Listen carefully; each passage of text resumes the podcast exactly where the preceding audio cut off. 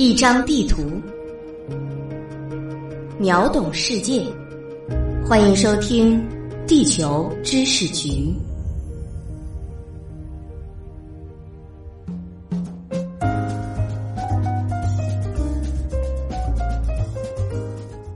大家好，欢迎来到《地球知识局》，我是零零一号地球观察员霍杰。每当准备挨家挨户串门的时候，你准备好应对大爷大妈、大姑大婶对你的各种关爱了吗？有木有对象啊？工资多少？是公务员吗？对了，你属什么来着？说到你属啥，有没有考虑过这个问题？我的属相为什么是这个？快到图文简介里找出局长精心制作的地图，一起来了解吧。中国汉族的生肖排名按顺序为鼠、牛、虎、兔、龙、蛇、马、羊、猴、鸡、狗、猪，这是一个小学生都知道的常识，而它的出处，知道的人可就不多了。根据文献资料记载。其最早并广为流传的完整循环排名，在公元一世纪时，东汉王允所著的《论衡》之中即有记录。生肖的出现也与华夏先民的动物图腾崇拜和早期天文学的研究有着密切的联系。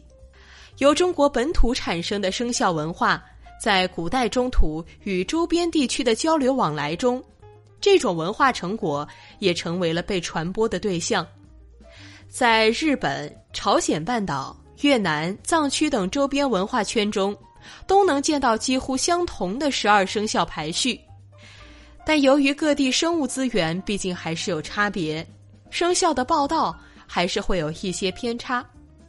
比如在日本，鸡年仍然是鸡年，但是金鸡的内涵却与中国不同。在中国，金鸡不仅是祥瑞之兆，能带来财富，更多的蕴含着助善救贫、伸张正义、惩恶除贪等文化内涵。但在日本，金鸡的价值理念只被简化为吉兆发财，其中的道德价值取向便被日本人舍弃了。这种金鸡崇信。在日本的变异也显示了日本对外来文化进行本土化的巨大力量。除此之外，猪的形象在日本的生肖中也变成了野猪。还有，在越南的十二生肖中见不到兔，反而可以见到猫。背后的原因，越南人自己其实也搞不清楚，各种解释倒是不少。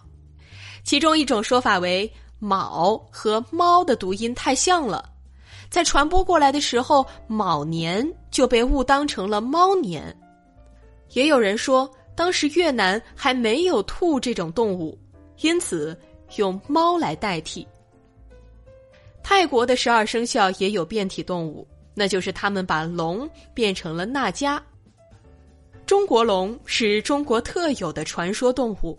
流传到国外无法被接受，也在情理之中，所以泰国人就将印度教、佛教中出现过的大蛇妖那迦放到了龙的位置上，取个形似。但无论怎么变化，我们还是可以看出来，周边民族对生肖的化用没有脱离汉族生肖的定义。中国的生肖文化在世界范围内都是有一定影响力的。关于生肖排名的故事，流传最广的一个神话版本就是动物赛跑。传说上古时代人们的知识水平有限，连基本的纪年计时都做不到。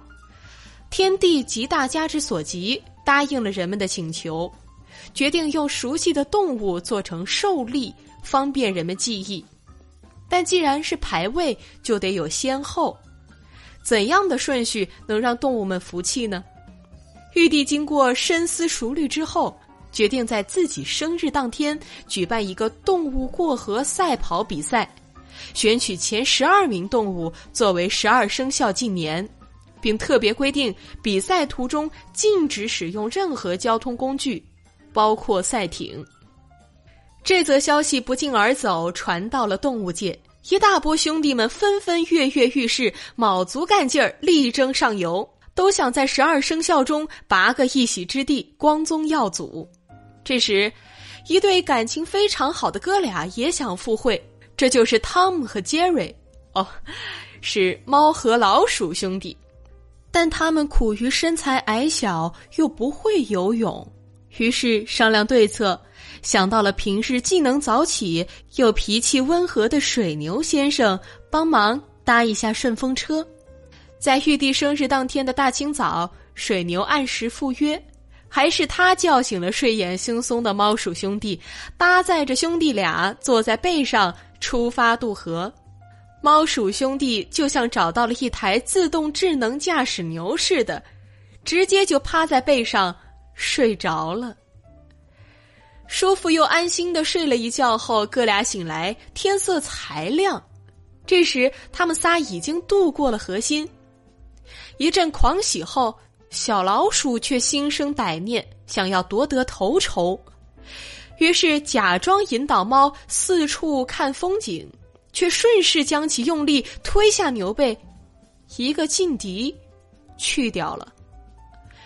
水牛觉得背上重量减轻了，也急忙向终点冲去，而鸡贼的老鼠则趁机躲到了水牛的大耳朵旁。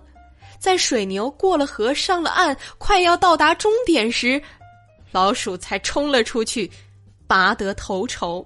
后续的虎、兔、龙、蛇、马、羊、猴、鸡、狗、猪依次抵达终点，各有座次。落汤猫没有取得任何名次。